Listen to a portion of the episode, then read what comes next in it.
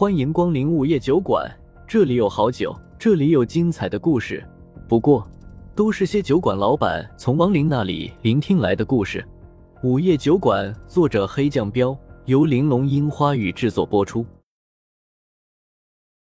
一百八十九章，解决伏地魔。随着一阵令人头皮发麻的木头相互摩擦发出来的声音，一道道黑色的人形影子就将熊老二他们围拢了起来。他们的皮肤是一层枯树皮，四肢都是长长的树枝，没有头。躯干上只能看到两只散发着幽绿色光的眼睛和一张嘴巴，这就是伏地魔的模样。他们的数量很多，已经团团将熊老二他们围了起来。看到将他们包围伏地魔，一只小蛮腰极度紧张的对熊老二喊道：“二当家的，这些家伙的数量太多了，已经把我们给包围了。怕个锤子！给我上，把这些劈柴货全都劈了！”熊老二劈头盖脸的凶了小妖一声，然后提起狼牙棒就朝着一个伏地魔抡了过去。一个伏地魔的枯树枝一样的手立马就被砸断了。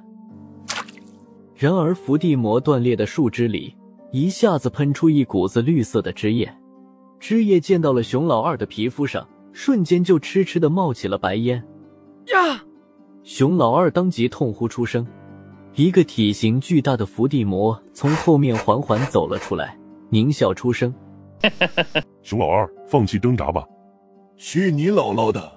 熊老二骂了一句，然后回头又对小妖们吩咐了一声：“都留点神，千万别被他们的汁液沾到了，奶奶的有毒！”一群憨货，给我吸光他们！巨大的伏地魔应该是个首领，当下也吩咐了周围的伏地魔一声。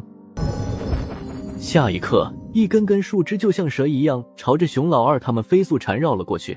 熊老二刚想用狼牙棒砸他们，可想到树枝断裂以后会喷出腐蚀性的汁液，顿时又不敢用狼牙棒砸了。于是收起狼牙棒，直接徒手朝那个首领伏地魔冲了过去。啊！然而就在这时，已经有小妖被缠住了。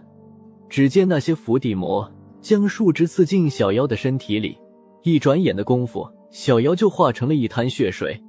熊老二，你也死吧！首领伏地魔任凭熊老二冲到自己身前，紧接着他就抬起一双枯树枝一样的双手，直接对着熊老二的身上缠绕了上去。然而就在这时，天空中突然射出一道幽绿色的火焰，落在了首领伏地魔的身上。下一刻，他的全身就冒出了绿色的火焰。啊首领伏地魔当即就惨叫了起来，还不等熊老二反应过来，一道人影就出现在了他的身前。你真憨啊！你不知道用火攻吗？呃，熊老二看到来人，顿时一愣，然后搔了下后脑勺，道：“我不会用火的法术啊！”你不会，手下就没会的了。来人正是风正苏，听到熊老二的回答以后，当即没好气的瞪了他一眼。伏地魔说白了。就是植物系妖族中的树妖，这种妖很难缠，特别是在山林当中，简直如同收割生命的死神一样。因为他们的身体会不断的重生，而且还不能用物理性的攻击对付他们。伏地魔的身体里都有着腐蚀性的汁液，若是不慎被枝叶见到，自己也会受伤。所以对付伏地魔，唯一有效的手段就是用火。我怕用了火。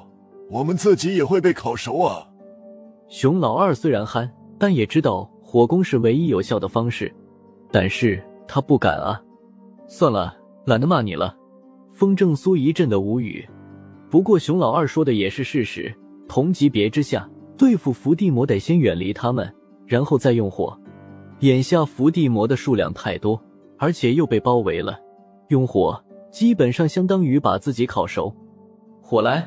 没再啰嗦，风正苏直接屈指一弹，首领伏地魔身上的绿火陡然间就变大了，然后瞬间蔓延到了其他伏地魔的身上。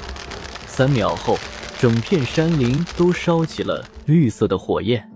熊老二瞪大了眼睛看着周围的熊熊大火，疑惑的喃喃出声：“咦，为什么我感觉不到热啊？”这是地狱火的一种，只烧我要烧的东西，你们当然不会受到影响。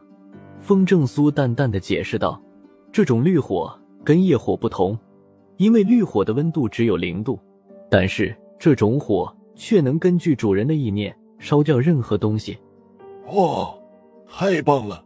烧死这些该死的恶心的伏地魔！熊老二虽然不懂绿火，但还是高兴的道：“绿火燃烧的速度很快，不一会儿的功夫就将所有的伏地魔烧成了灰烬。”不过，风正苏没有兴奋，反而皱起了眉头，因为伏地魔的数量实在太多了。涂山周围的所有山林几乎都有伏地魔的存在，他们潜伏在这里应该不是一天两天了。如果不是凑巧自己来了涂山，估计整个涂山的蛮妖都得死。伏地魔虽然是妖，但却属于魔族，这意味着魔族不只会害人，也会害妖。好了，你们回去吧。这种事情没法跟熊老二说，说了他也不懂，当下就摆摆手，转身离开了山林。风正苏又返回了涂山，找到了涂山青青。涂山青青神色复杂的道：“还是你厉害，一招地狱火就解决了所有的伏地魔。”风正苏道。地狱火正好能克制那些伏地魔而已，算不上什么。要是我，虽然也能用火解决那些伏地魔，但是整个山林都会被烧光。涂山青青也会用火，不过她的火会把一切都烧光。解决了潜伏的伏地魔，涂山暂时不会再有什么危险了。风正苏得赶紧去找林文生了，我得走了。这么快就要走吗？